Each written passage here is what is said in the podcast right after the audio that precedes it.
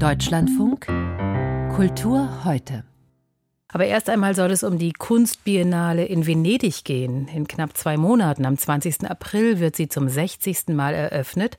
Und schon jetzt reiht sie sich ein in die Liste großer internationaler Kunst- und Kulturveranstaltungen mit eigener Anti-Israel-Debatte.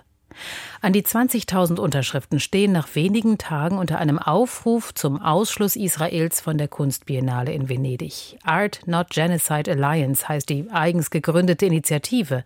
Sinngemäß übersetzt Bündnis Kunst statt Genozid. In dem Text heißt es unter anderem Während sich die Kunstwelt auf das Nationalstaaten-Diorama in den Giardini vorbereitet, sagen wir, dass es inakzeptabel ist, Kunst aus einem Staat zu präsentieren, der gegenwärtig Gräueltaten gegen die Palästinenser und Palästinenserinnen in Gaza ausführt. So beginnt der Aufruf der Art Not Genocide Alliance. Ich habe unseren Kunstkritiker Stefan Kolderhoff gefragt, sehe ich das richtig? Weder der Name Hamas noch das Datum 7. Oktober tauchen auf in dem Text?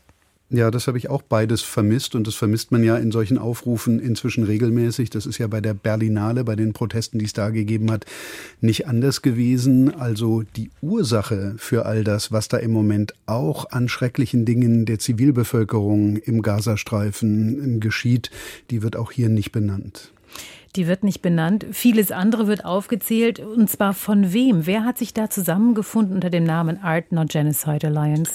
Eigentlich das, was man immer so schön unter die Kunstwelt zusammenfasst. Also Kuratorinnen und Kuratoren, Künstlerinnen und Künstler, Museumsdirektorinnen, Museumsdirektoren, alles, was es da gibt. Und zwar sowohl aus der offiziellen Szene, also aus etablierten Häusern, als auch aus der freien Szene. Es sind große Namen dabei wie Nan Goldin, die US-amerikanische Fotografin, die sich auch in ihrem Werk schon immer stark politisch engagiert hat, beispielsweise für Sexarbeiterinnen, die auch den Einfluss von Pharmakonzernen und das Leid, das sie verursachen durch überdosierte Arzneimittel thematisiert hat. Also Nan Goldin sicherlich ein ganz prominenter Name und für Deutschland relevant Zoe Claire Miller, Sprecherin eines äh, Berufsverbandes von Künstlerinnen und Künstlern hier in Deutschland rund 3000 Mitglieder. Ob die allerdings alle der Unterschrift zugestimmt haben, das hat man mir nicht sagen können. Hm. Es gab ja ziemlich schnell eine Reaktion, eine Antwort vom italienischen Kulturminister hm. San Giuliano. Der hat diesem Aufruf eine klare Absage erteilt und auch die Biennale Leitung hat mittlerweile noch mal erklärt, dass eine Ausladung rein theoretisch gar nicht möglich ist. Was gibt es sonst für Reaktionen?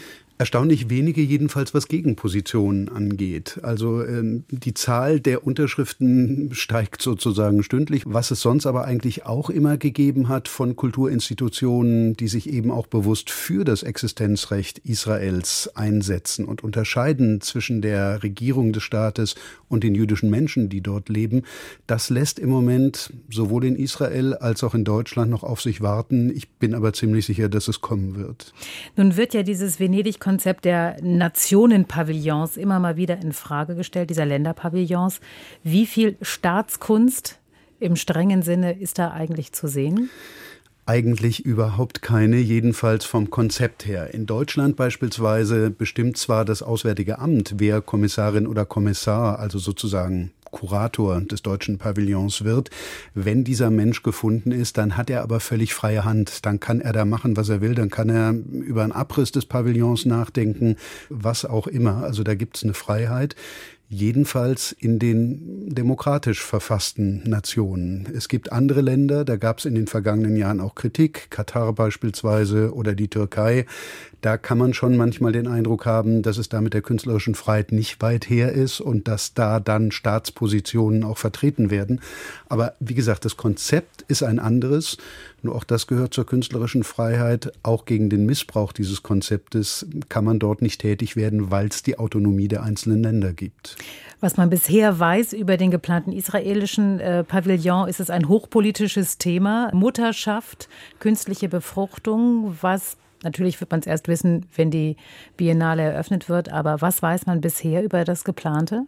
Über konkrete Werke noch nichts, aber allein das Thema schon sorgt natürlich für Aufruhr, weil die Gegnerinnen und Gegner des israelischen Pavillons, ohne ihn zu kennen, sagen, das steht in krassem Gegensatz zu dem, was im Moment in Gaza auf den Straßen geschieht, nämlich Kaiserschnitte ohne Anästhesie oder Geburten ohne ärztliche Hilfe auf der Straße. Also schon dieses Thema allein sorgt für Aufruhr und deswegen ist meine Befürchtung, der Pavillon wird stattfinden, aber wahrscheinlich wird sowas wie Polizeischutz oder jedenfalls heftige Gegendemonstrationen Demonstrationen geben. Und es werden auch palästinensische Künstlerinnen und Künstler erwartet? Ja, aber nicht in einem eigenen Pavillon, dafür in einer eigenen Ausstellung, ein Collateral Event, also ein von der Biennale genehmigtes Ereignis, eine Ausstellung eines US-Museums, das systematisch palästinensische Kunst sammelt und zeigt. Stefan Kolderhoff über die Kunstbiennale Venedig und den Aufruf der sogenannten Art Not Genocide Alliance.